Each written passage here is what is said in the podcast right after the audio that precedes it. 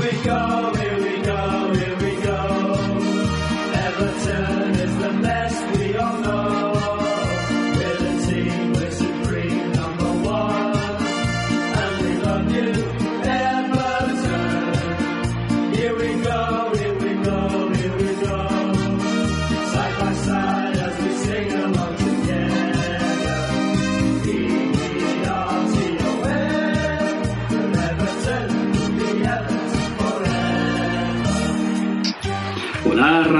Estamos en 343. 343 es un podcast de radioviajera.com y estáis a punto de ser elegidos para ser los primeros oyentes de la historia de este grandioso programa.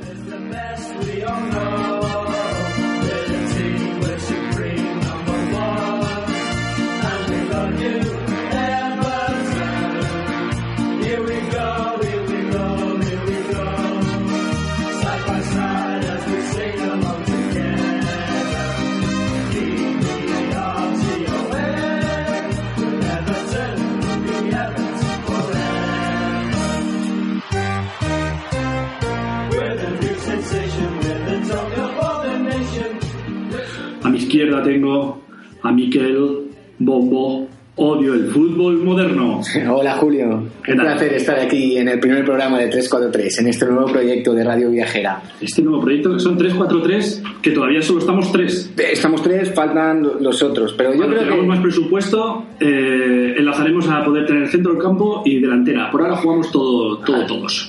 la defensiva. A mi derecha tenemos a Jacinto Ela. Hola, ¿qué tal estáis? Estamos aquí representando a los delincuentes habituales. Ah, vienes de los delincuentes habituales. Cuéntanos Sí, un poquito más de eso. porque vamos a hablar de fútbol un poquito anticuado y a día de hoy es ser un delincuente. Es verdad, tienes toda la razón, Jacinto. Ya os contaremos un poco más de la vida de Jacinto y de Miquel, que tiene, tiene mucha enjundia. Y el que os habla es Julio Arriaga, también llamado El Artista, Víctor Expresionista y el más guapo de toda su generación. Pero vamos a seguir con 343, que es este programa, como os hemos dicho, de radioviajera.com, en el que en cada edición nos vamos a sumergir en una ciudad y sobre todo en el ambiente futbolístico de esa ciudad.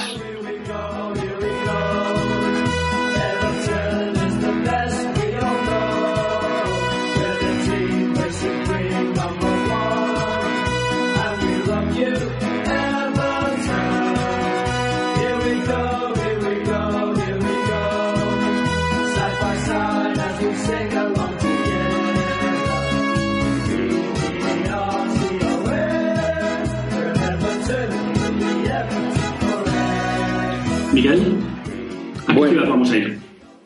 ¿Te lo digo o te doy pistas? Da, da unas pistas, pero vamos a darlo todo hecho desde Venga, el va, principio. es una ciudad que está en Argentina. ¿vale? Y tiene una rivalidad entre canallas y leprosos.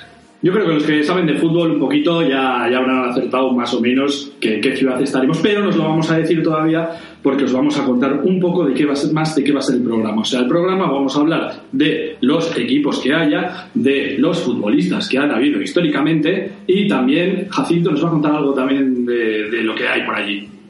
Sí, yo hablaré de un personaje que es una leyenda, un semidios, un semidiablo de la zona, que tiene más leyenda que, que el fantasma de, de Harry Potter. ¿Conoces al fantasma de Harry Potter? yo tampoco, pero este tío es muy grande y todos hablan de él, incluso él habla mucho menos de él de lo que hablan de él. ¿Por qué? Porque son los demás los que han hecho su leyenda. Oh, qué bonito te ha quedado. Pero déjalo ahí, déjalo ahí, porque también en el programa habrá música, en el programa habrá cultura y en el programa, sobre todo, en el 343, habrá goles. Muchos goles. Y por ahora, ¿con qué los dejamos, Miguel? Bueno, pues podríamos es- escuchar una canción ya que estamos en esa, en esa ciudad tan canalla. Canalla, canalla.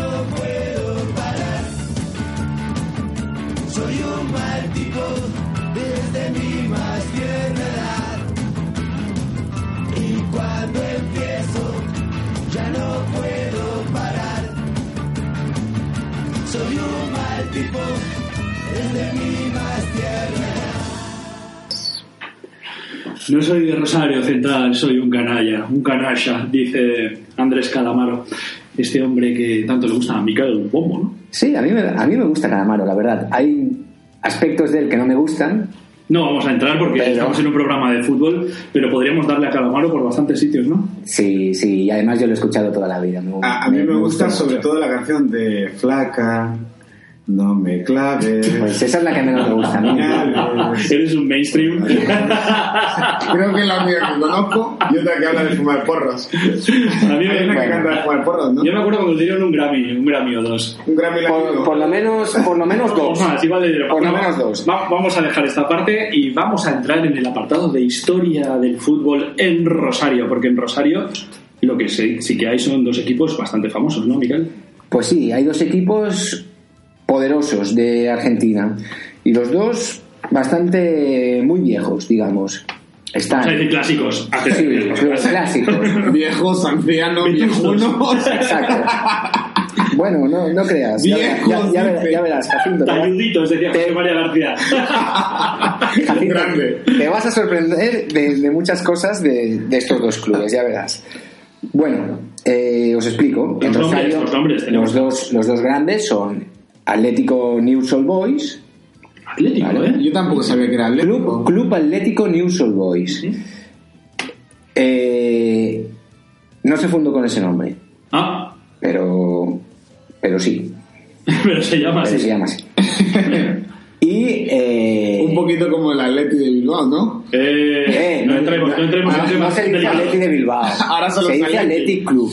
Y el Bilbao donde los motes. Vale, Bilbao, los pinchos. Ah, reubi- reubiquémonos. Estamos en Rosario. en Rosario. Y allí, aparte de Club Atlético News Old Boys, también está el Rosario Central. Club Atlético Rosario También se Central. llama Club Atlético Rosario Central. También se llama Club Atlético. Poca imaginación tuvieron. Vaya. Pero- Bueno, no sé, son cosas, cuando ves tu vecino lo que hace, pues tú haces lo mismo, ¿no? A lo mejor iba un poco, un poco así. Así del rollo Fútbol Club Barcelona español, ¿no? Sí. Bueno, bueno. bueno, ¿y cómo se fundó Newell? Bueno, se llama Newell's, ¿no? News, Newell's con ñ. News Old Boys. ¿Cómo se fundó? Pues se fundó por un tal Isaac Newell. Míralo. Uy, Isaac Newell era un chaval inglés Ajá. Que un día dijo, me voy a, a vivir a Argentina. ¿No? Con 16 años se subió a un barco, se fue a Argentina. una pregunta. ¿Vigo Mortensen de dónde es? Vigo Mortensen Es, es- es, es es, argentino. este independiente, ¿no? Ah, Sí, pero... No, no, de San Lorenzo, es San Lorenzo. Sí, pero es de, es de otro país, no es argentino. Pero No también sé. se fue a vivir a Argentina y empezó a hablar con acento argentino. ¿Cómo empezó? Es que habla con acento argentino. Sí, pero es un guiri, ¿no? Mm, no lo sé. Lo, diré- lo diremos en el segundo programa. El programa dedicado Bueno. a Vigo Mortensen. Eh, lo que hizo Isaac fue, se subió en el barco, se fue y allí creció en, eh, en Rosario y fundó una escuela anglicana argentina, un colegio. El primer colegio no católico de la ciudad. ¿Vale? No Isaac católico, Newell. pero religioso. Ahí seguía.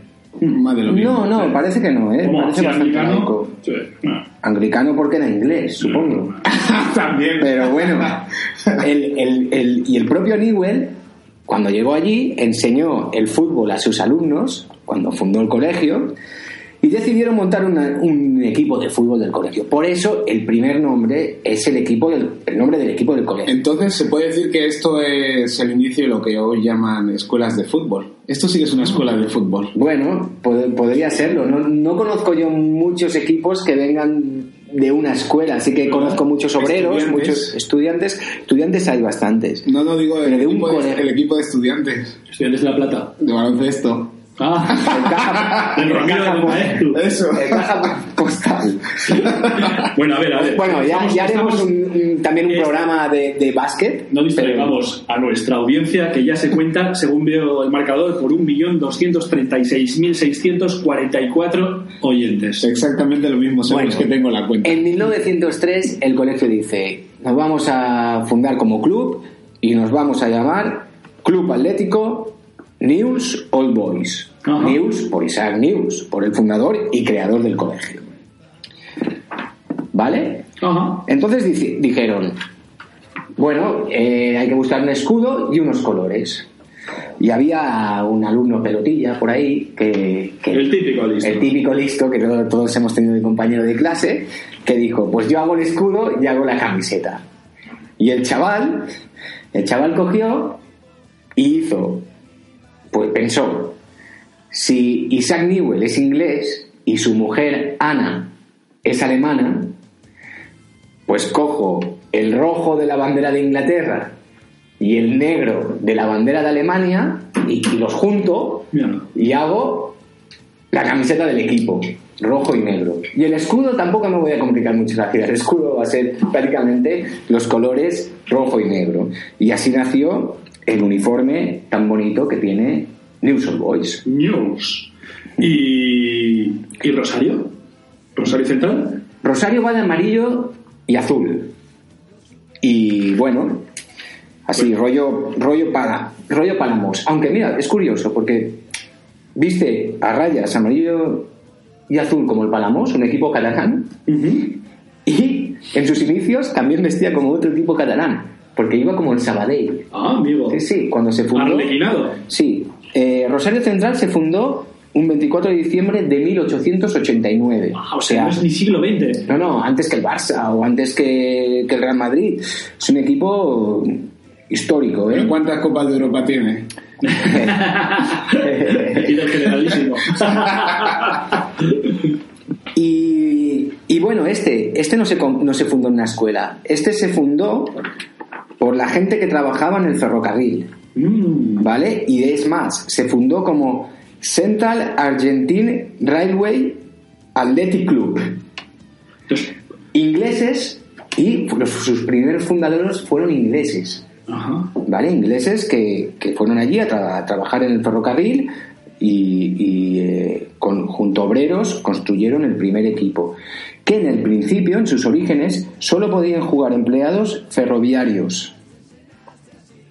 Y entonces, eh, ¿podríamos decir que es más proletario Rosario que News? ¿O no? ¿O todo eso ya cambia con el paso del tiempo? Bueno, ahora mismo, como en el fútbol moderno, ya sabemos que eso de proletarios o no, ahora ya todos los clubes son empresas y las empresas pues ya, ya, ya no hacen caso de estas cosas. Pero sí, en un, en un principio, di- di- digamos, News tiene una base que viene de, de estudiantil, mientras que Rosario Central la tiene obrera. Es más, una curiosidad, el, eh, el primer vestuario de Rosario Central y las oficinas eran vagones de tren en desuso. Mira, mira, mira. O sea, que lo aprovechaban todo. Pero hay una historia que muchos futboleros saben que tiene mucho que ver con estos dos equipos porque a unos el sobrenombre es Los Leprosos y el otro es Canallas, Sí. como la canción de, de, Calamar- De de Calamar. Carramarro decía. Exacto. Entonces, cuéntanos un poco, Miguel, por qué es la historia esta. Pues a ver, hay varias teorías, ¿eh? Pero la, la, la más aprobada, digamos, es, eh, bueno, Rosario son canallas, Rosario Central, y Newell son leprosos. Y la teoría más, más eh, aprobada es que hubo un partido benéfico a favor de los enfermos de, de lepra, Ujú. ¿vale? Iban equipos de la región y en principio tenían que jugar News, Rosario y otros equipos. Y Rosario Central, pues dijo, mira, que al final no vamos a ir a jugar. Entonces los de News les dijeron, pues sois unos canallas. Claro, con razón, Sí. además, hombre. Claro, y ellos contestaron, pues si nosotros somos unos canallas, Vosotros sois unos leprosos. Y con razón también, claro que sí. Bueno, pero es, el, el dato significativo es que de, de un insulto rival, ellos han hecho, y creo que esto es algo único en, cualquier, en, en los clubes del mundo, de un insulto del rival, han hecho su sello de identidad. Claro. Hombre, porque en realidad es un insulto, pero ellos es una historia además que la sienten como propia y como algo bueno que querían hacer, ¿no? Claro. Y creo que tenemos algún jugador histórico de uno y de otro. Tenemos mucho, pero ya hablaremos de los Eso- jugadores eso lo- contamos igual mejor después, ¿no? Sí, te voy a hablar de los estadios. Ah, ya, de los ¿vale? verdad, los Eh, los no- estadios son la, la iglesia, del, la parroquia Hombre, del, casa, aficionado casa. Más y, más, y más como se vive el fútbol en, en- en Rosario, en toda. Argentina. en Vamos esa a de pasión. iglesia, de iglesia, son templos. Lagarto, lagarto. Templos. Vamos a contarlos. El, el estadio de, de Ñuns, ¿cómo se llama? Pues se llama Estadio Marcelo Bielsa. Oh, Bielsa. Ahora me pongo de pie, empiezo a hacer la ola y vítores. ¿Sabes quién es, no? Por visto. por favor, ese entrenador que pasó por Bilbao, esa gran ciudad. El mismo Pero- de Marsella. El mismo de mismo Marsella. también. Pasó por el español también, Jacinto, Sí. como tú. Muy pocos. Sí, yo coincidí en esa época en el español, aunque estaba en el segundo equipo, en el juvenil. ¿Y lo viste algún día? Eh, sí, de lejos, porque nos hacía colocar conos y no nos dejaban participar a los juveniles. Pero bueno, era un honor estar ahí en el estadio. Poniendo porque, Ya ves, le hacía trabajar. No, porque hacías el calentamiento cuando entrenaba, así que te ibas fresco a casa. Cuéntanos, Pues en cuéntanos el- por qué se llama el estadio Marcelo Bielsa. Bueno, se llama lógicamente porque Marcelo Bielsa fue un gran entrenador, primero futbolista y después gran entrenador de News Old Boys. Es un estadio con 42.000 espectadores, tampoco es que sea eso. Bueno, 42.000 ya está bien, ¿eh? Sí, está bien. Y, y bueno, es de 1911, ha tenido remodelaciones, lógicamente. Y es curioso, hay una tribuna que se llama Diego Armando Maradona, porque Diego Armando Maradona jugó en News. Hombre. Y hay una platea que se llama Gerardo Martino. Oh. Jacinto, ¿tú sabes quién es Gerardo Martino? Supongo uno que jugó eh, entrenador del Barça o algo así. El Tata Martino. El Tata. Martino Sí. fue Oh una leyenda muy grande de News Old Boys. No lo sabía hasta ahora esa historia, ¿eh? ¿Ves? Ya te he dicho yo que, te- que ibas a- iban a haber cosas curiosas en estos dos equipos. Te hablo del estadio de, Rosario, Rosario, Central. claro, necesito ahora mismo saber cuál es su nombre. El gigante de Arroyito. Oh, creo que me voy a quedar siendo un fan de Rosario, ¿eh? Me gusta mucho más. Bueno, data de 1926 y fue sede del Mundial del 1978, Ujú. aquel que ganó Argentina Sí, sí. contra En- pronóstico. En unas condiciones que mejor no vamos a entrar. Ese estadio, habíamos dicho que Maradona jugó en News, pero en cambio, eh, cuando, ¿te acuerdas cuando Maradona en 2009, 2010 fue seleccionador argentino? Sí.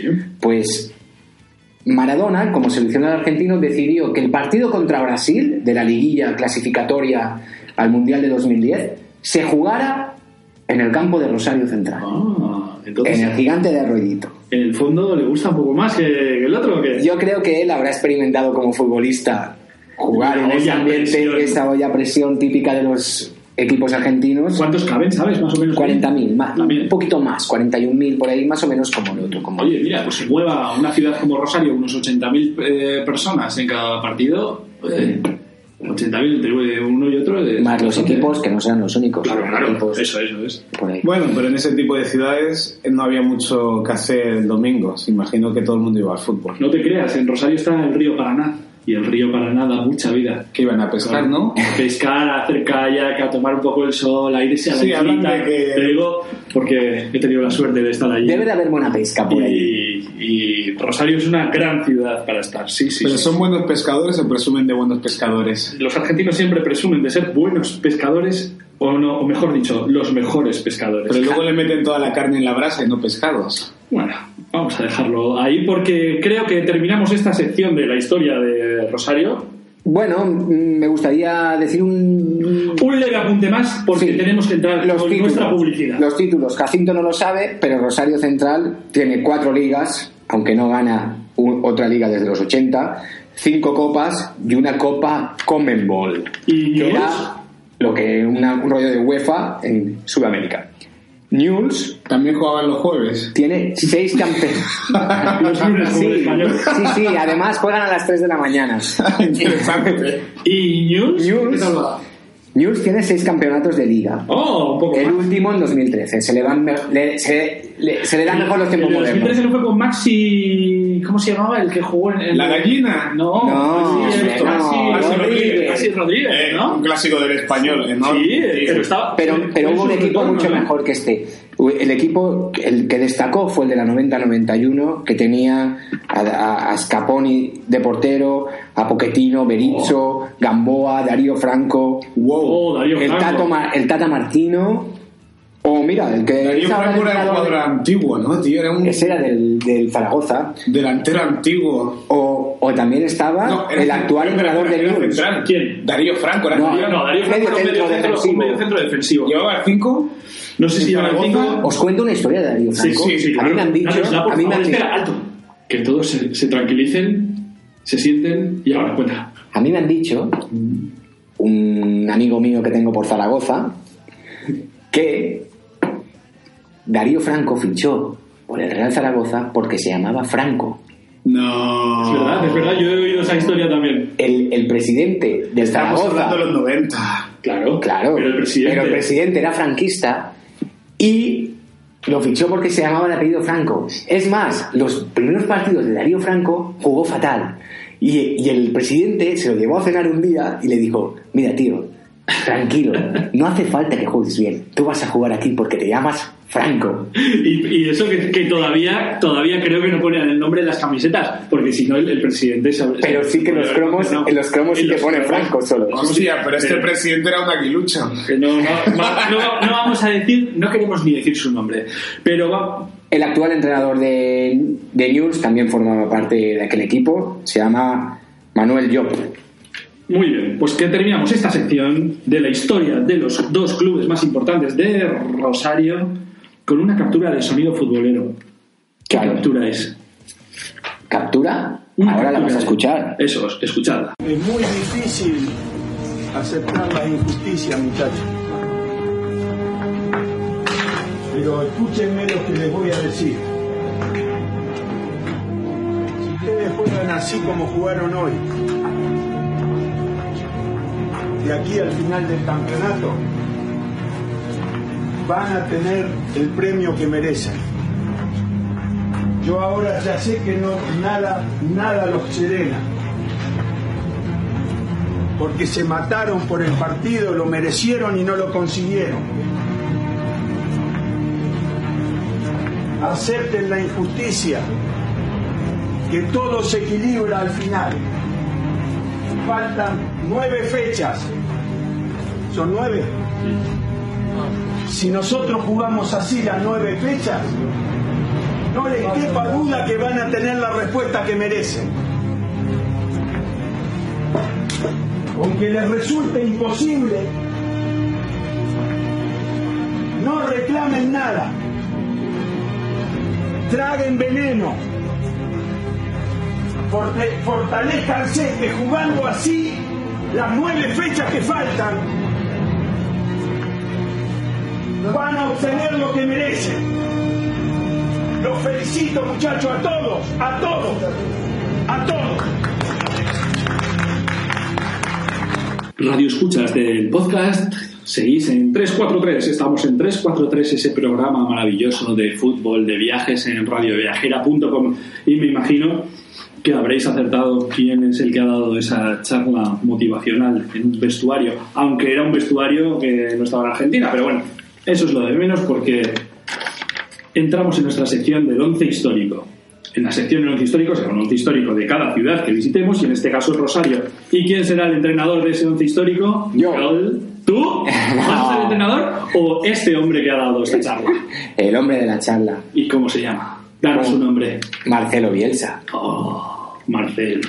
Marcelo Bielsa. Marcelo Bielsa, que fue futbolista de News y bueno, también fue entrenador de News, el Hombre, mejor sí. News de la, de la historia, podemos decir, también del Atlas mexicano, del América mexicano, Del Athletic Club de Bilbao.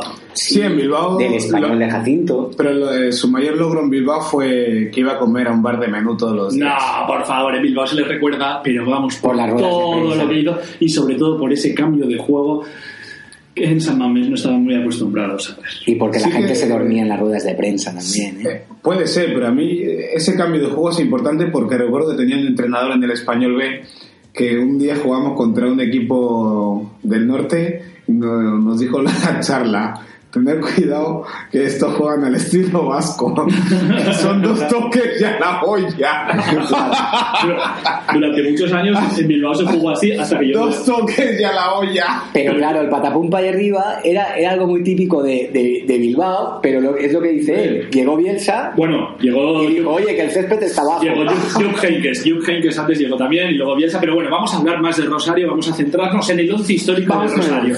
Que el entrenador sería Bielsa, claro. Claro, ¿y el portero? Y espera, alto, ¿en qué, qué sistema jugamos? Voy a jugar al ataque, estamos en Rosario. Aquí, ahí es, es- es un fútbol, el rosarino, creativo, ofensivo, de gambeta, de bicicleta, de Sí, pero antes y de de instaurar el sistema de juego tenemos que asegurarnos cómo es el estado de... Del césped. El césped está ¿Es alto, sí, o sí. está raseado?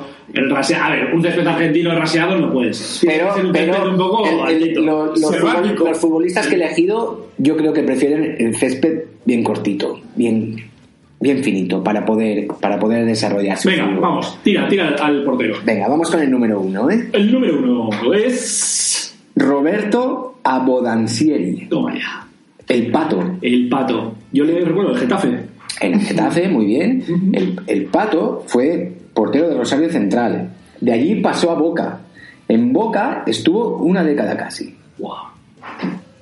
Y luego vino al Getafe, 2007-2009, estuvo en Getafe. Espera, me una está, época... diciendo, me está diciendo que de Boca pa- pasó a Getafe. Sí, Bueno, chico, oye, a ver, cada uno viene, viene a Europa en el momento Como que puede. quiere. momento pero no solo eso. Unos llegan en patera y Pero llegan en Jacinto, Getafe. Jacinto, es que, es que mientras estuvo el pato, mientras estuvo el pato de portero, el Getafe fue aquel- aquella UEFA tan guay que hizo el Bueno, Getafe. contra el fue- Bayern, contra el Bayern de Múnich. Fue el Getafe Claro, que fue a la sí, UEFA, tenía en la cabeza que fue el Rayo. Eh, bueno, el no, Rayo de Bolo. Alto, ¿se llamaba Europa League o se llamaba UEFA en ese momento? Eso yo creo No, yo no que era UEFA, esto, ¿eh? aún no lo sé. Bueno, tampoco cambió mucho era UEFA, porque... no, no era eliminatoria No, todavía. pero UEFA League o UEFA, bueno, es igual. La UEFA, como, como la UEFA, la es UEFA muy igual es lo La- mismo. Aquí no queremos tanta modernidad, la UEFA de toda la vida. El Getafe hizo Entonces una, diga, di- diga la Copa de Ferias. Sí. Un Oye, espera, eh, un portero que no era muy alto, ¿eh? medía solo un 86. No, y ganó en Zamora. Un no os 86 acordáis, no parece mucho. Pero ganó No, en Zamora. a ti sí, claro. A mí sí que me parece. A ver, yo con un metro veinticinco estoy contento. A mí sí que me parece. Pero lo, lo que digo, ganó en Zamora. Y no. Y. ¿En el Getafe en el Pues Boca? ganar un Zamora En el Getafe tiene Getafe, mucho. hombre, claro, mucho. ¿qué va a ser? Bueno, ¿quién tenemos lateral derecho? Uno que te gusta a ti. A ver. El gringo. El gringo. Heinze. Heinze, o lateral derecho, que sea zurdo. Bueno, a mí lo que me gustaba de lo que me gustaba de Heinze es que era muy polivalente. Podía Sí, jugar, eso es verdad. podía jugar, de, igual en todos lados. podía jugar de central, podía igual de mal, ¿no, cabrón? Oye, a ver, centrémonos un poco. Heinze tiene una historia, una historia futbolística muy curiosa, porque empezó en el Valladolid. En el Valladolid no le fue demasiado bien, después No. fue al Manchester, al Manchester United. No, primero al PSG. Ah, Al- ah, no me acordaba yo fue. Sí, sí, antes de los ¿Verdad? petrodólares, Sí, sí. El, el PSG no tenía tanto dinero para, para París Neymar y Cavani y fichó a, a gente, a gente ¿Y fue, fue en el PSG cuando empezó a jugar de lateral o, o estaba de central ahí? Era no- polivalente, ya te lo he dicho antes. Y luego el Manchester y luego ya fue Luego con el Manchester Madrid. United, Real Madrid, luego el colega vuelve a Francia a jugar con el Marsella Ah, y aún jugó en la Roma. En Italia, me ha jugado en Italia, en España, en Francia, No, no, en y- Inglaterra y terminó Eh, yo- en eh, Atlético News, Claro, y- pero- donde, de donde vino. Dijo, Pero- voy a y acabar no ganó, no ganó allí también la, la- el, Pues, el- la- no lo sé el si año de la estaba- liga yo creo que estuvo allí él, ¿eh? No, estoy seguro, yo creo que no. Nos van a pegar pero, 500 pero tiene una anécdota curiosa también, Heinze. Ha jugado tanto con Messi como con Cristiano Ronaldo. Esto no lo pueden decir muchos. No. Eso es verdad. Pero- María y poco más. Que también es Rosarino. Te- tenemos, tenemos que decir si ganó esa liga con, con News, porque si no, nuestros 520.303 escuchas argentinos nos van a querer pegar. Y eso no puede ser. Ahora no estoy- Estuve de 2012 a 2014. Pues la ganamos. Así que, Gaby, Gringo Heinze, Estás en nuestros corazones. Seguimos. Bravo por nuestro equipo de documentación, ¿eh? Eso, tenemos ahí tres redactores currando todo el día y toda la noche. Pasamos a otro defensa, un zaguero de estos contundentes, férreos, que iba bien por arriba, por abajo. A ver. Eduardo. Eduardo Berizzo. El Toto Bericho. Gran jugador, mejor persona. Se formó en Newell's también. Y Sí. formó parte del gran Newell's de Bielsa. Y luego estuvo en Celta, ¿no? También. Bueno, primero tuvo una aventura mexicana en Atlas. Luego estuvo en River tres años. Ah, en River yo no sabía que... Ah, Se, fu- se fue al Marsella, otro que se va al Marsella, ¿eh? Bielsa, Heinze, Berizzo también fue al Marsella. Y luego ya vino al Celta, que jugó en el Celta de 2000 a 2005. Una gran etapa. Cinco años, ¿eh? Ay. Estu- ¿Y sabes dónde se retiró? ¿Dónde? En el Cádiz. Ah, Así que no me acordaba el, de el- Berizzo. el que se crea, el que ¿En se crea que B? Berizzo ¿En segunda B o en segunda en, se- en segunda, Ahora mismo vamos a decírselo a nuestros colaboradores. el que el que se crea que Berizzo conoció a Andalucía por ir a entrenar al Sevilla, no, se equivoca, la conocía. Mm. Ya jugó en el Cádiz. Ah, sí, desde 2005 a 2006, 17 partidos jugó, cero goles. Bueno, tampoco hacía lo que podía ya a esas edades. Seguimos. Un 4 de los que te gustan a ti. Un defensa serio, un muro. Rompepiernas. Ya- no, bueno, también. Ah. Pero además, con clase. Ah, bueno, bueno. Mauricio Pochettino. Oh, gran jugador. Mejor persona. Jacinto lo conoce, Sí. seguro. Eh, bueno, eh, Pochettino fue. ¿Tú sabes cómo lo descubrió Bielsa? Sé que le molestaba yendo a su casa o algo así. Le molestó, pero bueno, él, él molestó a su familia. El pobre Pochettino estaba durmiendo. Pero Bielsa de- quiso ver al chaval y lo vio durmiendo y se fijó solo en las piernas. Y le dio la chapa. Y dijo, lo ficho. Solo con ver las piernas. Hay una entrevista muy recomendable para todos nuestros radioescuchas de Valdano con Pochettino, en el que cuenta la importancia que tuvo Bielsa en toda su carrera, no solo como futbolista, sino ahora como entrenador. Ajá. O sea, hay que verla. Claro, claro. Él formó parte de ese gran equipo que montó Bielsa en News. Luego pasó al español en el 94. Tú estarías en el 94 en el español también, Jacinto, está. pero No, en no, no, alevines, yo estaba en infantiles. en infantiles. Sí. Y bueno, en el español ganó una copa en el 2000. Luego se va a, a Francia, al PSG. Se va al Girondins de Burdeos también. Y vuelve al español, ya mayor. Ah, yo no me acordaba de esa vuelta casi. Y vuelve a ganar la Copa del Rey. Enorme, no En, quedado 2000 con en ese detalle. 2006. Sí, en 2006 la vuelve a ganar con el español. Muy buen jugador, Mauricio Pochettino. Nunca se supe muy bien. Al principio cuando llegó aquí se le llamaba Pochettino. Y después Pochettino. ¿Con qué nos quedamos? Eh, Poquetino, ¿no? Venga. Así queda más difícil. Bueno, pues si Y vosotros decís Pochettino, quedamos un poco más- yo le voy a llamar guays, Pochettino. ¿Qué tenemos? ¿Cuatro defensas o tres defensas? A ver, yo creo este el, el próximo, el número 5, es un jugador que puede jugar tanto de defensa como de medio. A mí me gusta más de medio, defensivo, destructor. Y, y si tienes a Heinze, Berizzo y Pochettino, puedes, No hace puedes- falta nadie más. no hace falta nadie más detrás. Porque Heinze es Sorprende. polivalente, igual se va a la izquierda que a la derecha, que, que- que sube y que baja. Eh, O al suelo que arriba. exacto. El número 5, Número... Javier Mascherano, Oh. el jefecito. medio Sí, yo ya no sé dónde le pondría. ¿no? Es que claro, ahora nos va a quedar el masquerano de, de toda esta última época del Barça, Claro, con claro. una cintura rocosa y con más lenteja que... Pero- fue un, un buen medio centro defensivo, sí. Claro, es que si no hubiera estado, Bueno. si no hubiera estado Busquets, Mascherano hubiera podido. No, no, por favor, Busquets son palabras mayores en comparación a más. Por eso. Hubiera por eso, podido pero no si no hubiera. lo que aporta Busquets. Eso es. Claro, hubiera, hubiera- no se hubiera ido Yaya Touré, para empezar. Pero bueno,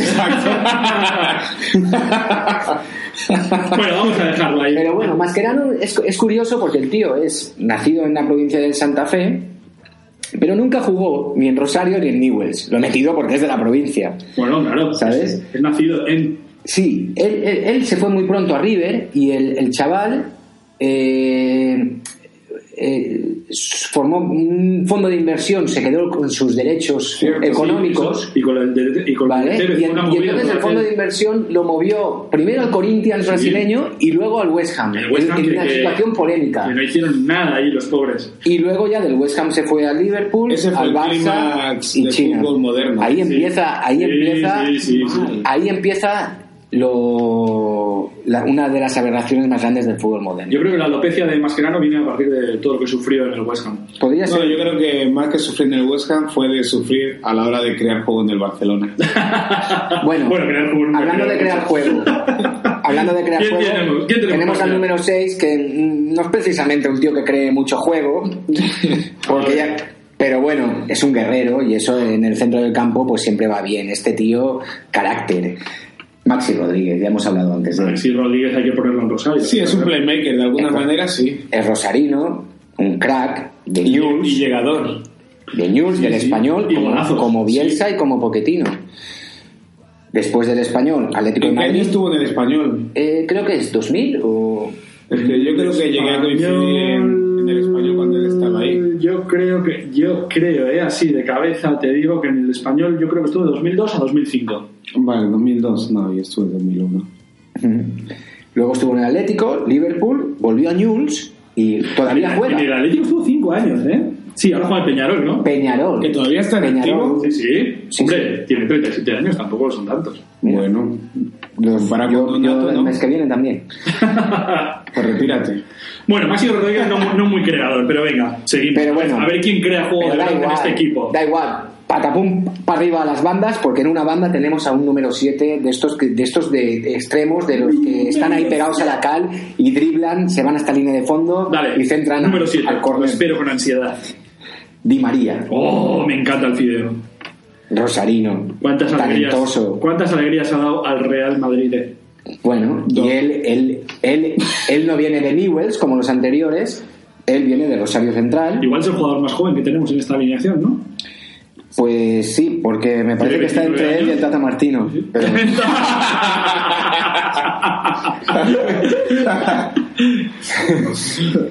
Oye, Bueno. la historia del fideo es curiosa. Cuenta, cuenta la historia del fideo. bueno, él está en Rosario Central, de Rosario Central pasa a Portugal, Ah. muy joven, ¿eh? Sí, sí. Muy joven, pasa a Portugal, al Benfica. También era perteneciente a un fondo de inversión, si no me equivoco, ¿eh? Esto no lo sé. Sí, puede ser. Sí. Puede ser. El, el, el Benfica creo que, solo le compró el 80% de su pase. ¿Estaba Méndez por ahí metido? Uh, Sí, pues sabes seguro. que Méndez. Bueno, Sí, Benfica, Real Madrid y sigue jugando en el Paris Saint Germain. Bueno, cada vez juega un poquito menos. Pero tuvo ese paso por el Manchester United que no fue demasiado bien. Exacto. Te va a gustar el 8. A ver, ¿quién es el 8? Igual tú lo conoces, Jacinto. Kili González. ¡Oh, el Kili! Todos conocemos al Kili González, Eh. salvaje puñal. Buah, Gustar, gustar. Ese, ese es el típico co- que quieres en tu equipo siempre y no lo quieres de rival. No, claro. Porque Hombre, nació en un buen año, pero.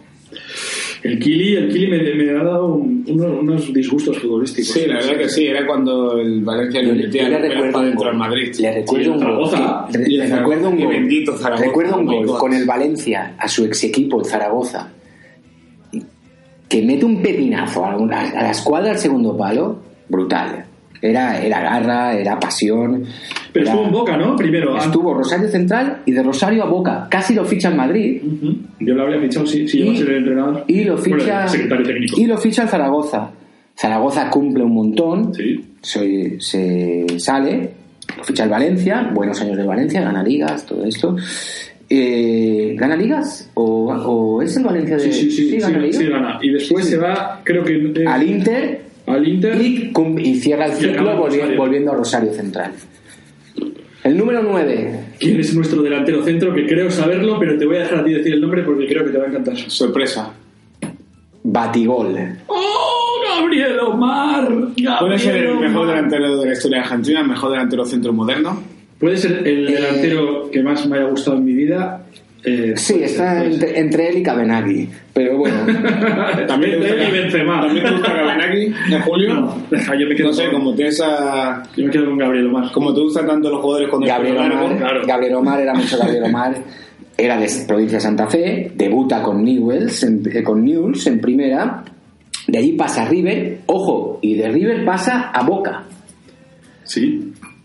Y de- pero y después En va. Boca hace un temporadón con eh, Diego Latorre, aquel que jugó en el el Tenerife. gran Diego. Latorre, mejor comentarista Sí, y todo. sí. Se van, él y Diego Latorre se van juntos a la Fiorentina, a la ciudad del arte. Oh. Pero uno triunfa, y después se va a otra ciudad más artística. a la Roma. En la Roma lo peta, marca goles. Ojo que con la Fiorentina sufre un descenso, ¿eh? Batistuta. Junto a Rui Costa. No, ¿Rui eh, no, Costa ya había- se fue? no, estaba Effenberg y Brian Dowd. No, pero hay que tener en cuenta que, hay que tener en cuenta que la Fiorentina jugó siete años y jugó más de 300 partidos y marcó más de 200 goles en la Serie A de aquel entonces. O sea que las entradas eran a la altura de la cadera y, y las tácticas eran Que eh, jugabas- ultra defensivas. Jugabas, puro- jugabas eh, contra Couto y contra Sensini, no jugabas contra... 207 goles. Montero. 207 Poca broma. goles en la Fiorentina en un equipo de media tabla. Y ¿eh? todos no eran reventando la bola, ¿eh? Jugadorazo. Jugadorazo. Y bueno, el número 10. ¿Quién es nuestro 10? Ah, bueno, ya sé quién va a ser nuestro 10, claro. El, 9 Dilo, 10, dilo. el, el número 10 es el Tata Martino, Ah, que ya hemos dicho que fue una leyenda brutal. A este no la gente de aquí... No bueno, Jacinto, igual, Jacinto igual sí que es más mayor. Lo vimos, No, no, por un en año no lo España lo vimos en el Tenerife, pero ya estaba, ya estaba, ya estaba pasado de rosca. Bueno, el Barça también lo vimos. Sí, también estaba Sí. pasado de rosca. Con su polo verde. bueno, pues fue un- toda una institución en Newells. Es el futbolista que más partidos ha jugado con News y el que más títulos ha ganado. ¿Y quién más tenemos? ¿Hemos acabado ya? No, falta el 11. Ah, el 11. Que para mí yo que creía que se te había olvidado el que yo Que para mí- llevo pensando desde el 9. ¿Qué me Que iba a mí es decir? el mejor porque me, ¿Y cómo gustan, me los delanteros con, con melena al viento. Oh, a mí también. Dilo, suéltalo. Mario Alberto. Mario Alberto, Mario Alberto Kempes. Kempes. Oh, A mí me pilló muy joven, a vosotros supongo que ya os pilló en plena adolescencia y lo visteis jugar. Pues mira, yo no le, no le he visto jugar, pero hay un, hay un Pero te gusta problema, hay un, hay un problema que, que es, es para comentar, o sí le, le vi algo con el Hércules, creo. Pero allí, del 75 al 85 en España, se ha visto muy poco fútbol después. O sea, es como que en esos 10 años no se repiten los partidos. O sea, sí eh, repite los de Di Stéfano, los de no sé quién, las jugadas de España, no sé cuándo, tal, no sé qué, pero de esos 10 años nada. Y Kempes en esos 10 años fue donde hizo historia el Valencia, ¿no? Sí, sí, sí, el matador. Luego hablaremos del matador, porque quiero hacer un apartado solo Un para- monográfico ya que estamos en. Rosario. Por eso me lo he guardado para el final. Sé que nos hemos dejado futbolistas muy buenos, como, como- porque en Rosario hay muchos. Nos hemos dejado a Lussenhoff, el que jugó en el El Tenerife. Colorado. Pero no me cambia más defensas. ¿Te acuerdas la piedra cuando.? Sí, sí, sí. Era, era grande, ¿eh? Era un grande. Sí, sí. Pero bueno, hasta aquí nuestro once que, histórico. ¿Os ha nos, gustado? que nos perdonen todos, todos los demás jugadores por no haberles dado cabida en este espacio. Pero Messi Pero- no es de Rosario, Sí, ¿Quién pero, es es, Messi? pero Messi es ¿Messi quién es? uno muy moderno que... Pero no me suena, es un no me futbolista suena. moderno. No me suena. demasiado moderno, Luego ¿no? hablaremos Va, dejadme seguir diciendo a los demás futbolistas que no han podido entrar en nuestro once histórico Que lo sigan intentando. que en la segunda edición, cuando ya Rosario como ciudad nos invite a hacer el programa en directo desde allí, puede ser que tengan cabida en la plantilla, porque haremos un- una plantilla de 25 históricos de Rosario, si hace falta. Exacto. Con que aquí damos paso, Miquel, ahora mismo, de sonidos. Vamos a dejar un sonido para después pasar a otra sección, porque si no, no podemos estar de sección, de sección, de sección, de sección. Pues vamos con otra canción, si os parece bien. Venga, una cancioncita.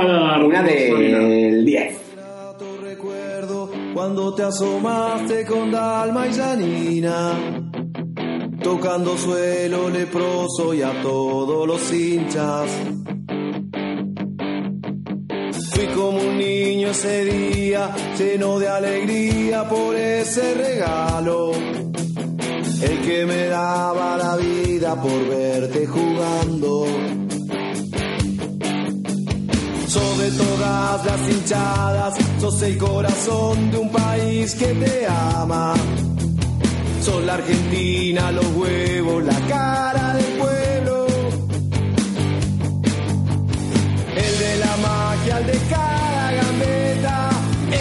El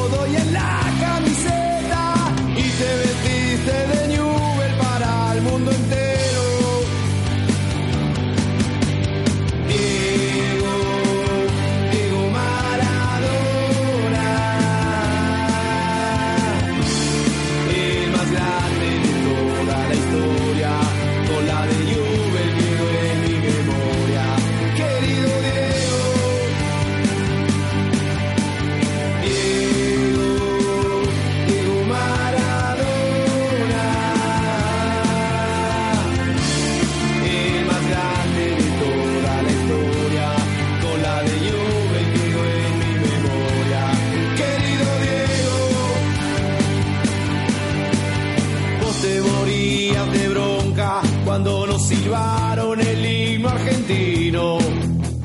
Vos jugaste lesionado, yo nunca me olvido. Por esa garra, esa fuerza, por defender tanto la celeste y blanca. Tu cara en todos los trapos de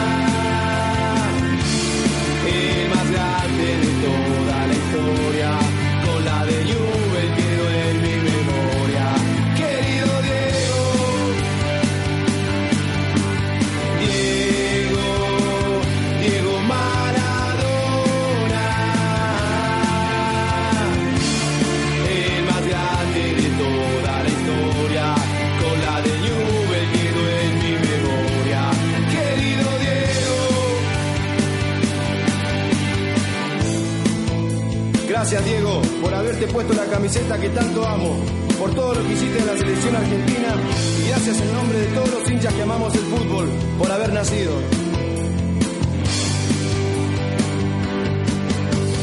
Sos de todas las hinchadas, sos el corazón de un país que te ama.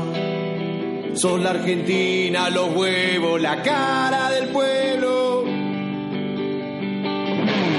El de la magia, el de gambeta, el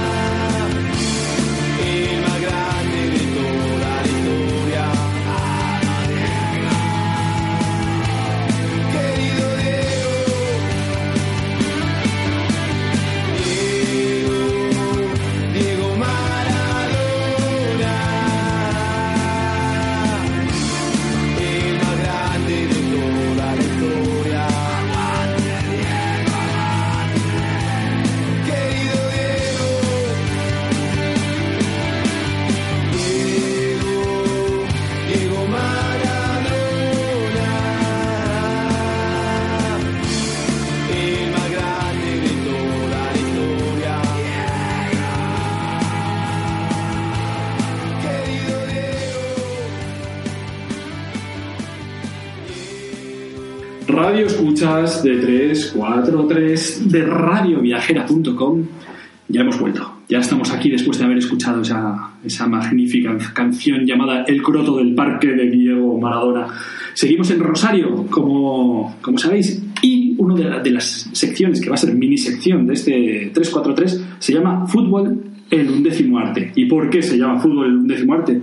Pues porque nosotros, aquí los tres que estamos, Miquel, Jacinto y yo, que, que ya es que con, con tanta humildad que tengo me da miedo decir mi nombre, nosotros reivindicamos el fútbol como, como el undécimo arte, por todo, por el fútbol en sí mismo, por el ambiente, por la vida en sí, por las ¡Se dice acciones, Julio! por todo. Y en Rosario tenemos muchos elementos que son exponentes de ese, de ese fútbol.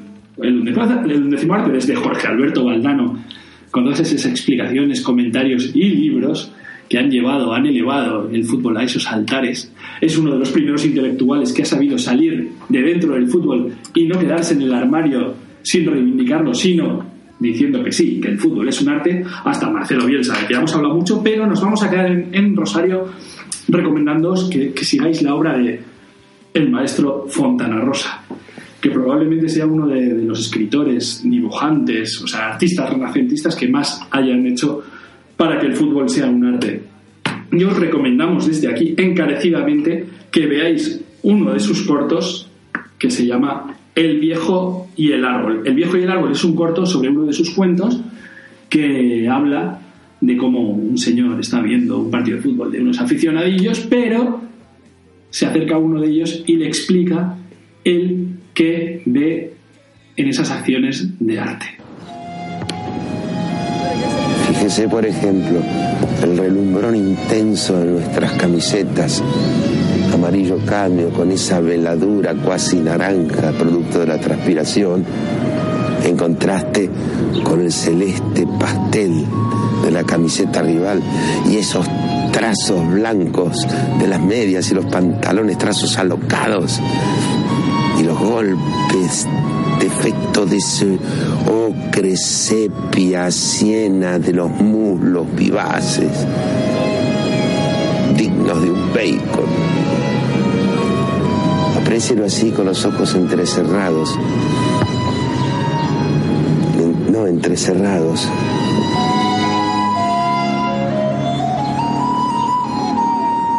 Eso, mi amigo, eso es la pintura. ¿Qué cobró? ¿Cobró penal? ¿Cobró penal? ¿Qué cobras? ¿Qué cobras? Referir la reputísima madre que te parió. ¿Qué cobras, ciego de mierda, culo roto?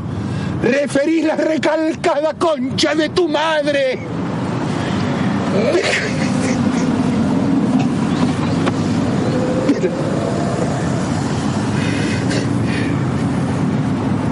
¿Y eso? Eh, ¿Qué es? Eso... oh, Eso es el fútbol. Volvemos a 343, 343 en radioviajera.com. Ya habéis oído a ese personaje creado por Fontana Rosa y por favor, compraros el puro fútbol y leeros de pie a pa. Ahora vamos a pasar a la sección Fútbol B, que es la sección que lleva Jacinto Vela, nuestro futbolista, futbolista profesional.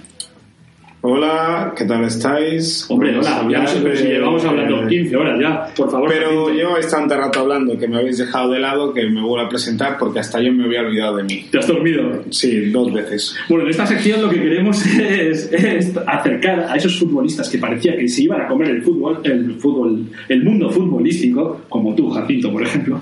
Yo Y me por- comí el mundo del fútbol, me lo sigo comiendo con patatas frechidas. Sí, pero bueno, pero por diferentes razones no llegaron a, vamos a poner, abrir comillas, a triunfar. Entonces, eh, cuéntanos, Bueno. cuéntanos un poco de quién vamos a hablar, en este caso de Rosario. Sí, vamos a hablar de Tomás Felipe, conocido como el Trinche Karlovich. Tomás Felipe, vaya nombre tan, tan comunista, ¿no? Sí, también de telenovela. Pero el, el caso de, del Trinche Karlovich es un caso peculiar que tú has dicho que vamos a hablar de jugadores que no se comieron el mundo. Pero yo creo que gracias a que el Trinche no se comió el mundo, todos los demás pudieron hacer crecer una leyenda al margen de la realidad que nunca sabemos cuál es porque no hay imágenes gráficas. Y vamos a hablar de esta leyenda de personaje, jugador, monstruo del fútbol, porque él en realidad nació allá por el año 1973-74, no hay una fecha documentada, que fue cuando jugó un partido, un combinado de jugadores de la zona, de Rosario, que era Rosario Central, ¿qué más equipos hay por ahí? Newells, Ah, pero- pero dices y que- Córdoba, ¿no? La leyenda fue la, Córdoba. Central Córdoba. la leyenda fue la que nació en ese, en ese Él ¿qué nació dices? allí. Él, eh, Ah, él bueno. nació como un niño en 1946, Ah, pero ah. a nadie le importa cuándo nació Jesucristo, sino cuándo murió. Eso es. Él nació y murió en ese partido. ¿Por qué? Porque recibió el balón, controló y dicen todos los que estuvieron allí que por lo que se cuenta fue media argentina, metió un caño Lo estoy viendo. y de vuelta tiró otro caño. ¡Oh! Y no era una jugada cualquiera porque era contra el combinado argentino que se estaba preparando para jugar el Mundial del 74. En esa época era un desconocido para los que no eran de la zona y todo el mundo se fijó en él. Y ahí empezó a crecer la leyenda del Trinche Karlovic. ¿Habéis escuchado hablar de él antes? Eh, bueno, hay alguna historia, puede ser, pero no, cuéntanos tú mejor. Bueno, dicen que cuando recibió el balón ya sabía lo que iba a hacer de antemano. Pero bueno, de Karlovic se dicen tantas cosas que hay que cogerlo con pinzas. La jugada que le catapultó fue un caño de ida y vuelta, como hemos dicho antes, durante el amistoso. Y por desgracia para todos nosotros, para suerte para, para los rosarinos, no hay imágenes. Entonces ellos pueden contarlo una y otra vez y nos tenemos que creer. Muchos de los que estuvieron ahí, profesionales como Jorge Valdano, Jorge Alberto, perdón. Jorge Alberto, dicen que era un jugador de fantasía que iba contra el fútbol moderno porque él llevaba otro ritmo, tenía más talento que físico, pero hacía cosas que no estaban al alcance de cualquiera. Y para definir su estilo de juego, algunos dicen que era una mezcla de Fernando Redondo y Riquelme.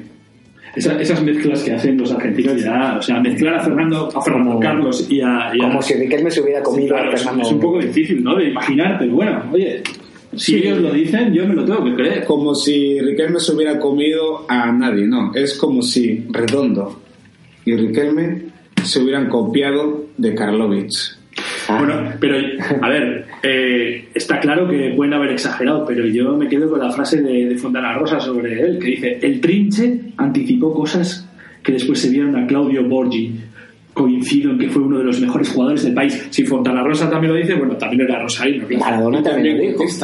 Claro, también, también. Maradona también dijo en su presentación en News, le dijeron, bueno, el mejor jugador del mundo en, en Rosario, y dijo, no, eh, aquí ya ha jugado Trinche. Es verdad, es verdad. Sí, pero nuestro amigo Beckerman Mmm, Peckerman. también dice otra de estas. Dice que es el mejor jugador que ha visto jamás. Ah, y yo me pregunto, ¿y por qué no lo fichaste? ¿Peckerman ya era entrenador en aquel entonces? No lo sé, porque hay gente que es tan mayor que no sabe si Es verdad. viejo toda la Quizá vida. este tío era un poco como Mágico, González, ¿no? Le gustaba la fiesta, no iba a entrenar, o no sé, ¿qué pasaba ahí? Eh, es verdad. ¿Qué pasó con su vida privada? Cuéntanos. Bueno, un eso lo dejamos para más adelante porque vamos a hablar un poquito más de, de, su, de su estilo de juego. Y decían eso, de que a él no le acompañó el, el fútbol físico que se estaba instaurando en el mundo porque decían que no le gustaba entrenar. Yo creo que el talento se entrena, pero mi opinión no, no es muy importante en esto. Además, eso sería muy discutible que lo dejamos para un debate de una un próximo programa. Sí, pues se dicen muchas cosas, que le gustaba mucho la fiesta, le gustaban mucho las mujeres y sobre todo le gustaba esconderse para irse a pescar. Pero él, por otro lado, también niega que todo eso fuese verdad. En realidad él era un jugador, como él mismo dice, bastante solitario. Si él podía, intentaba cambiarse en un vestuario aparte con el utillero, porque no lo hacía para, para ofender a los compañeros, sino que le gustaba estar tranquilo. Entonces, cuando una persona es así de tranquila, y sobre todo de solitaria, da pie a que los demás inventen leyendas alrededor de él, además de historias que son difíciles de comprobar. Y yo creo que eso fue lo que más daño le hizo a él, aparte del gran apego que tenía a estar cerca de su familia, su ciudad y su gente. Entonces, cada vez que fue a algún club, tenía el mono de volver. Y dice la leyenda, una vez más, que en algún equipo de los que estuvo, se hizo expulsar para coger el tren de vuelta y marcharse a casa por unos días. Él lo sigue negando. ¿Podemos creer todo eso? Bueno, aquí estamos para, en esta sección para creérnoslo desde el principio hasta el final. Por eso es la sección de Fútbol B. Bueno, su- podemos hablar de que su equipo de toda la vida fue Rosario Central. No, Que- Rosario no, no, Central. Cent- bueno, Central Córdoba. Él debutó en Rosario Central en el 69 en un amistoso. Y el entrenador le mandó cedido a un equipo menor que era el Flandria. Y ahí estuvo cuatro meses.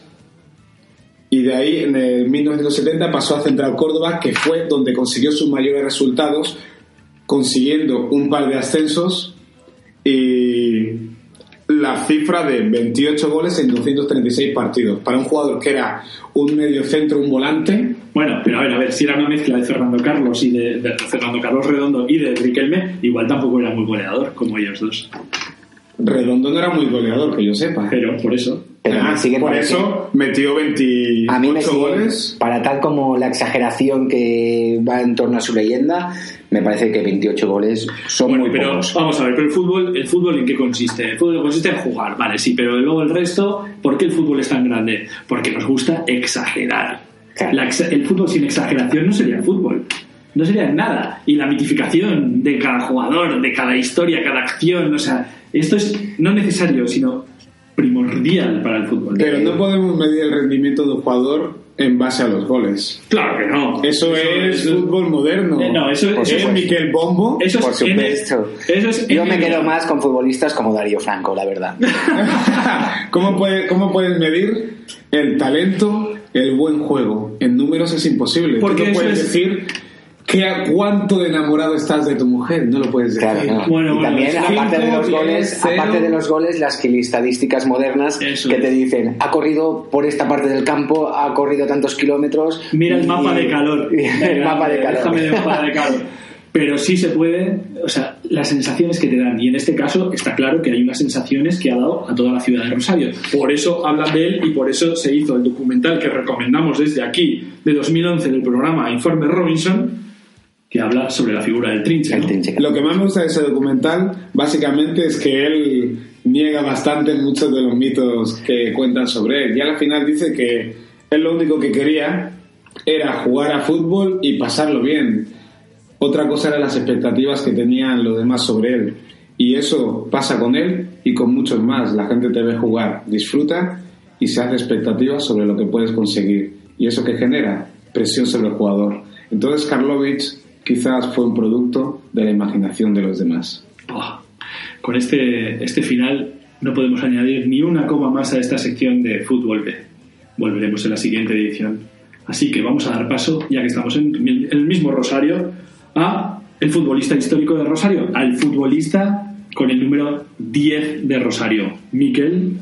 Sí. Cuéntanoslo. A ver, hemos hablado ya un poquito antes en el once histórico de, sobre Mario Alberto Kempes, que es todo lo contrario, digamos, al Trinche Karlovic. Mario Alberto, Kempes es el futbolista reconocido de Argentina, el primer goleador que dio un mundial a, a la selección argentina en 1978. Mario Alberto Kempes, de los que te molan a ti, me llenan Con, con ese pelazo, además. Sí. El Y- nombre y la- también es potente, Kempes. Sí. Sí, sí, sí, es un. Es como killer ya. Bueno, había un killer en Rosario, de hecho, ¿eh? pero.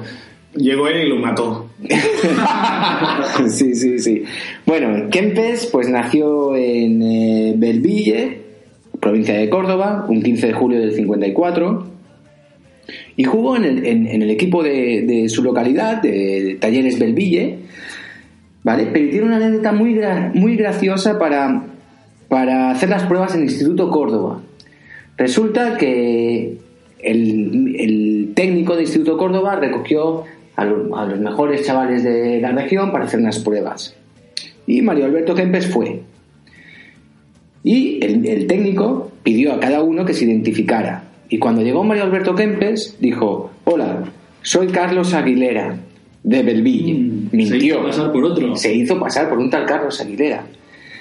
Y el técnico le dijo, de Belville, usted no conocerá a un tal Mario Kempes que vive allí y dicen que es muy bueno.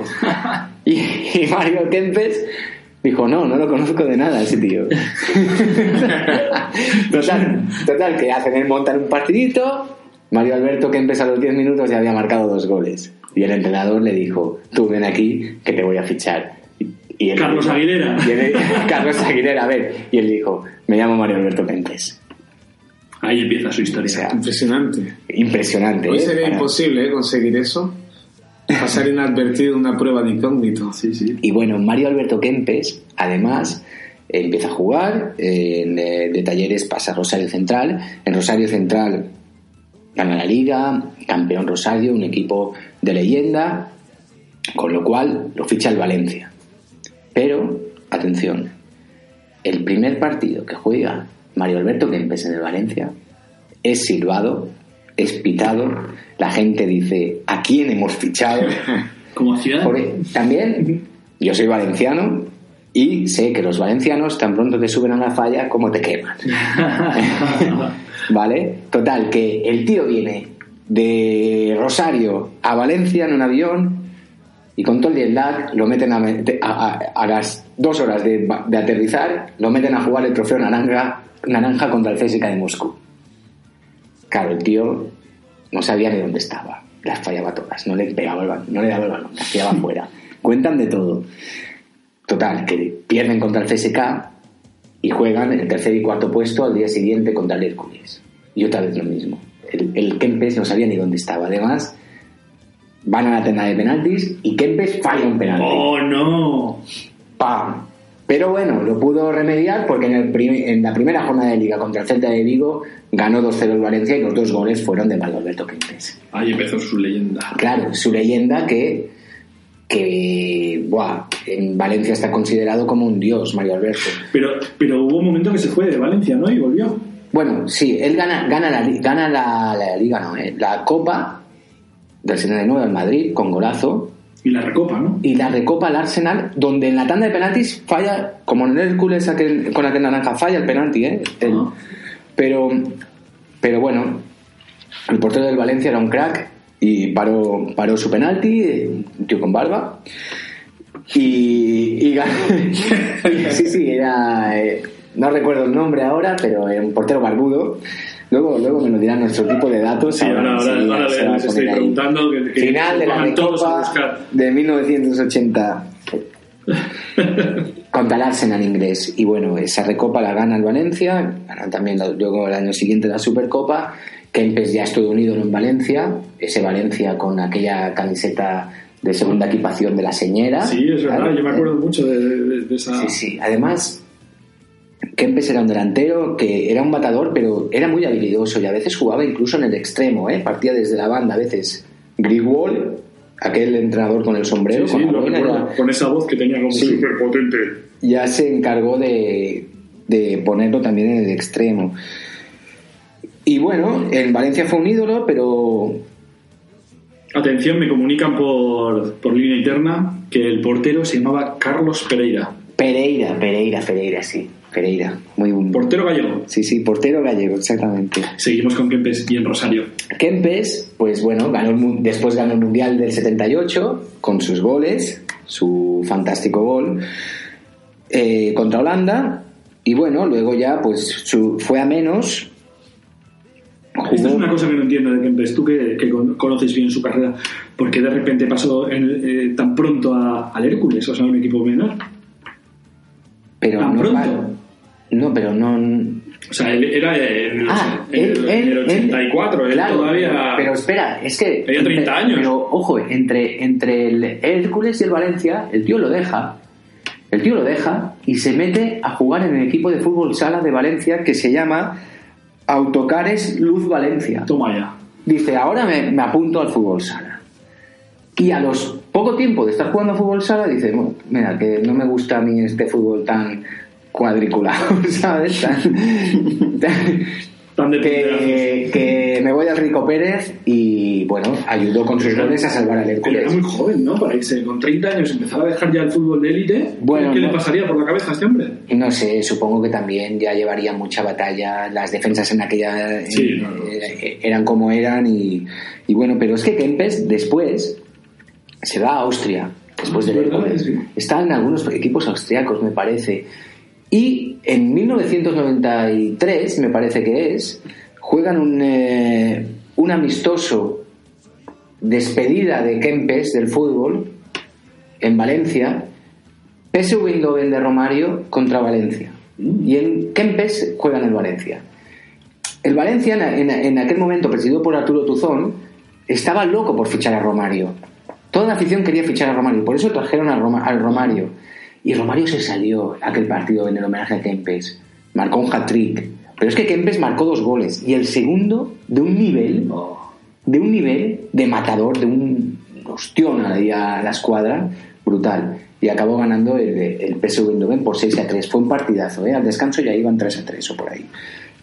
¿Y qué es Kempes ahora? ¿Dónde lo tenemos? Bueno, Kempes ahora... Está de comentarista, ¿no? En la ESPN. Sí, incluso en los videojuegos del FIFA también ha aparecido. Sí, lo último que, que yo supe es que había tenido un problema de corazón, pero que le habían operado, que estaba ya bien, y pero que vive en Estados Unidos. O sea, ¿pero dónde ha saltado este hombre? Ha estado que- en Austria, ha estado en Valencia, ha estado... Sí, lo que sé es que, que ha, entrenado a- al San Fernando, ¿eh?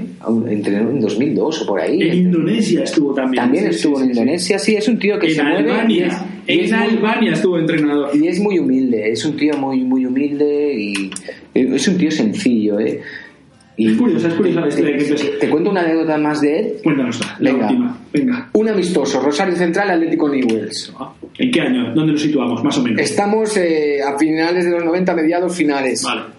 Kempes tiene 41 años y hacen un amistoso y Kempes marca el gol de triunfo ¡Oh! de News con 41 años de cabeza. Y el tío está nuliendo que dice, no, me ha venido el balón, me ha dado una Me cabeza, rebotado". me ha rebotado. Pero es que el par- la, la afición de News no le sentó bien esa humillación de que, de que Rosario le ganara con un gol de un tío de 41 años. Y el partido se suspendió, ¿sabes? Como son los rosarinos de pasionales, empezaron a tirar cosas ahí, fue una barbarie y el partido se, se tuvo que suspender. Así que la carrera de Kempes empieza en Rosario y termina en Rosario con esta, con esta anécdota que, que, que tiene que doler un poquito a una parte de Rosario y tiene que emocionar tanto a la otra parte. Exacto. Dejamos esta sección con qué dejamos, Miquel. Bueno, vamos a pasar a una tertulia futbolística. Una tertulia futbolística de... Ahora os decimos de qué. El clausura del 95 jugaron en Arroyito con un invitado de lujo, Mario Kempes, quien con 41 años convirtió el único gol del partido. Ese encuentro fue suspendido por la locura de la gente tras ganar un clásico a nivel amistoso.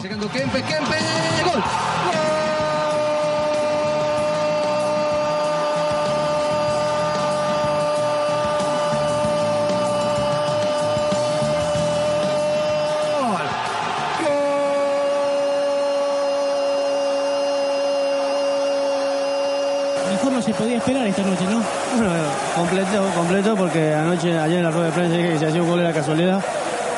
La pelota me pega en la cabeza y entró. Y llegamos al final de, de 343. 343, ya sabéis, es el programa futbolero de radioviajera.com. Seguimos en Rosario también. Y en esta última sección eh, nos dedicamos a hacer un debate muy interesante, muy polémico y, un, y permitimos que sea pasional, futbolístico, a partir de la ciudad en la que estamos, pero también a partir de lo que se nos va ocurriendo. Y en este caso hemos decidido hacer un debate sobre quién es mejor jugador de fútbol. Diego Armando Maradona, que, al que va a defender Miquel, Hombre, por supuesto. o un rosarino, nacido en Rosario, aunque toda su vida la ha pasado en otra ciudad muy cercana a la que estamos, que se llama Barcelona, y se llama Lionel Messi, y lo va a defender Jacinto Ela. Por supuesto, me lo han puesto tan difícil. No, es demasiado sencillo defender a Messi. No, ¿Qué no, me no, van a eh, hacer? aquí alto, alto, alto, por favor, no, no podemos empezar. Va a empezar el tiempo, va a empezar cuando suene el gong. Así que me levanto, me voy hacia el gong, cojo el mazo y ¡bom!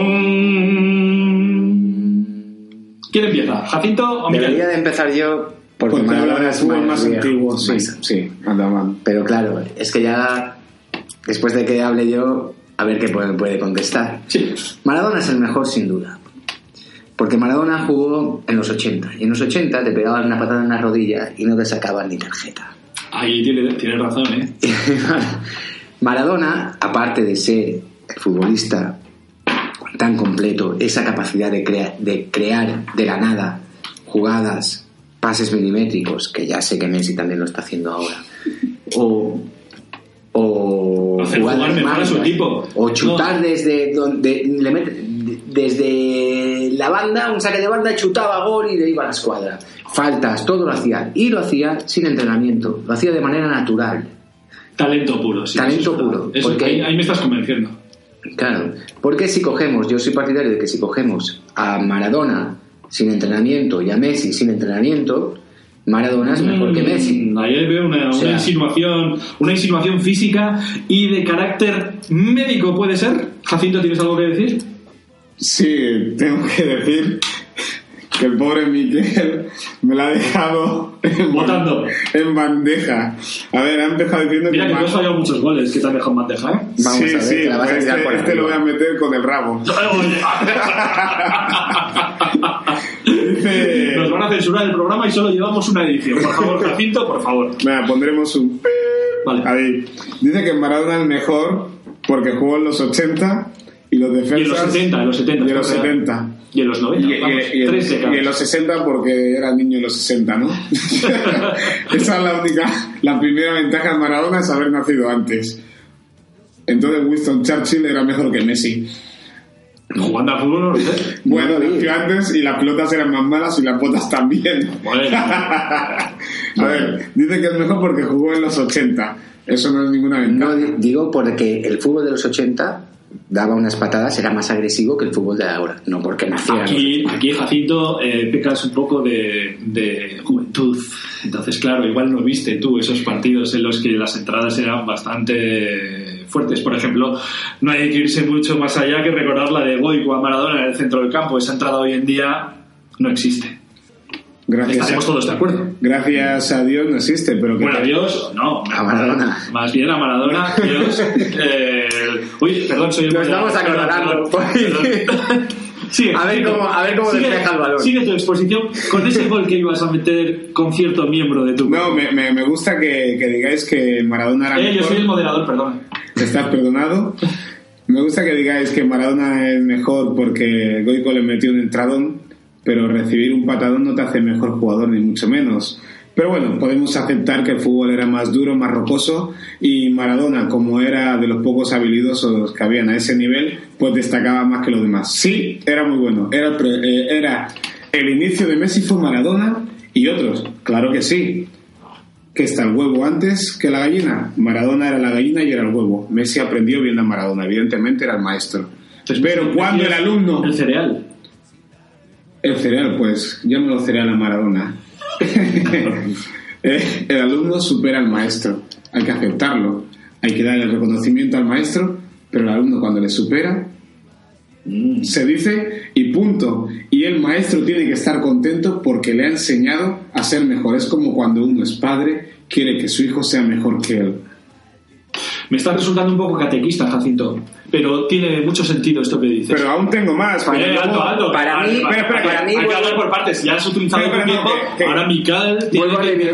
Miguel, por favor. Por alusiones, Que, no, no, por alusiones, sí, sí, Habla, sí. habla. Te- eh, que voy a. Esto va rápido. Otra cosa que ha dicho que Maradona hacía jugar mejor a su equipo. Mm, A ver, Messi hace jugar a su equipo mucho.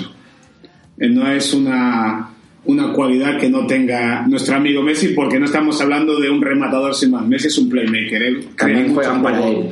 Juegan para él, para Maradona, no- para Maradona no jugaba nadie. No, no, no, no. Mar- es, ellos iban por libre y de repente Maradona cogía un balón muerto. Y, Hombre, no, lo que habría, lo que. Y no fichaba ningún jugador. Maradona Maradona. hacía jugar a, Alto, alto, perdón. a Valdano, que era un Eh, tronco los dos. Perdón, un poco de respeto al moderador. Vamos a abrir, gracias a que has dejado votando este balón, un debate sobre. Estamos prácticamente de acuerdo todos en que para Messi jugaba, para Maradona también, pero igual los jugadores con los que tenía alrededor Maradona puede ser que fueran bastante peores que los que tiene Messi alrededor, ¿no? Sí, Miquel, tú puedes Yo, hablar? quiero que- yo creo que Brown del Murcia y, y- y Batista eran buenos futbolistas, pero no eran Xavi y Iniesta. O Enrique. Vale, estamos destacando la calidad de la Además, adem- segundito, eh, hem- hemos visto a Messi, lo mejor de Messi, en el Fútbol Club Barcelona, en su único club de toda la vida donde se ha formado. Eh, ¿Qué hubiéramos pasado si hubiéramos dejado a Maradona en Argentinos Juniors toda su vida, donde hizo unas cosas espectaculares ya con 16 años? ¿Qué hubiera pasado? ¿Cuántas Copas Libertadores hubiera ganado? ¿Cuántos Intercontinentales en aquel fútbol? Julio. Julio, Vamos a ver. tienes, tienes, tienes una pala para que termine de enterrarse. Por alusiones, Jacinto. No, no, tienes, tienes una pala para que termine de enterrarse el mismo, con esas suposiciones. ¿Qué hubiera sido si mi abuela tuviera ruedas, una bicicleta? ¿Qué hubiera sido si Messi se queda, no, si, si Maradona se queda en Junior? Pues si Maradona, se hubiese cambió de club y, y, y, y triunfó. Vale, vale, fue. ok. Si Maradona se hubiese quedado en Argentinos Juniors, Sí, o Boca Juniors. se hubiera llamado Maradona Trinche. No. No. Exacto. ¿Qué culpa tiene Messi de mantenerse en un club durante toda su vida? Eso es un Una. mérito enorme. Sí, pero- Enorme, porque a día de hoy es muy difícil mantenerse en un club durante toda tu carrera. Pero no lo hemos visto jugar en la Juventus de Turín. A lo mejor no hubiera.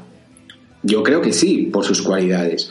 Pero a lo mejor. Uy, uy, uy, parece, parece, fútbol- parece, parece. Radio escuchas, escuchas ahora mismo lo que ha pasado. Parece que se está cambiando de bando Mikel. No, no, Yo creo no, que no. tendríamos que No, imaginar- Porque yo soy partidario de que en el- eh, naturalmente, como son ellos, su fútbol natural es mucho mejor, infinitamente mejor, el de Maradona que el de Messi. Porque Messi empezó siendo un gran futbolista que jugaba en la banda, pero no nos equivoquemos, era un tirillas, eh, habilidoso, rápido, pero eh, a base de entrenamiento y del perfeccionamiento del fútbol moderno, lo han hecho un tío que es capaz de chutar de medio campo muy potente, de chutar faltas, de, de hacer pases medios, pero es fruto del entrenamiento. Un poco, Iván- Naturalmente, un poco Iván Drago, ¿quieres decir?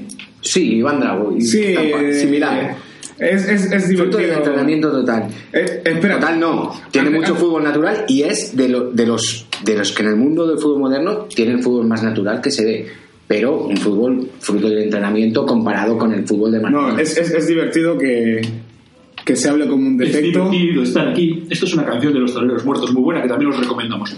Pues que vengan aquí que la canten. es, es divertido escuchar que es un defecto entrenar mucho.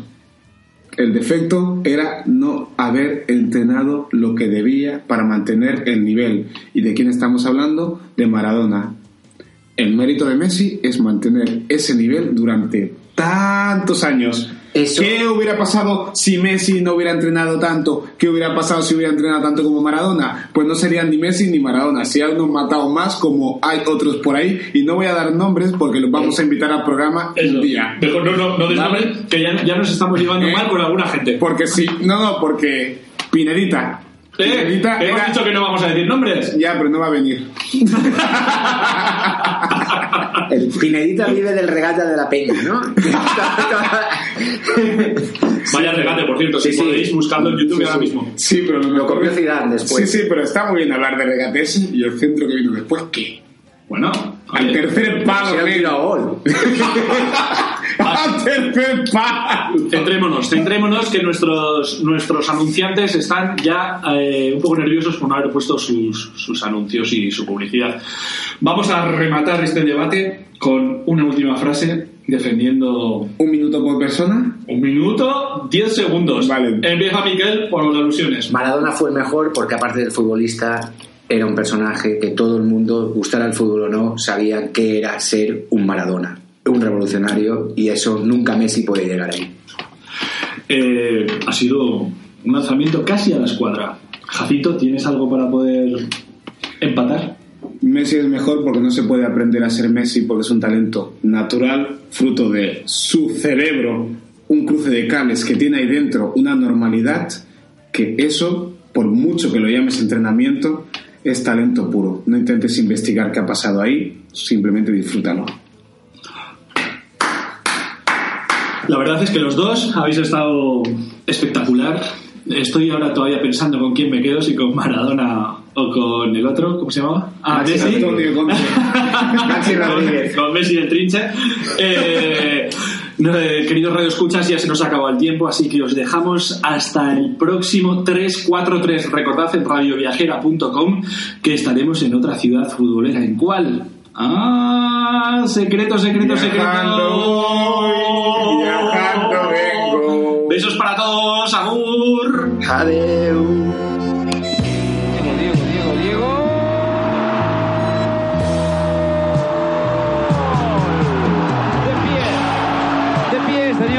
pie, es el fútbol, es Maradona, es el gol, es el grito, es el reencuentro del ídolo con el fútbol y con el genio. Maradona frota la lámpara, Maradona hace gritar a todo el país. Maradona 1, Emelec 0.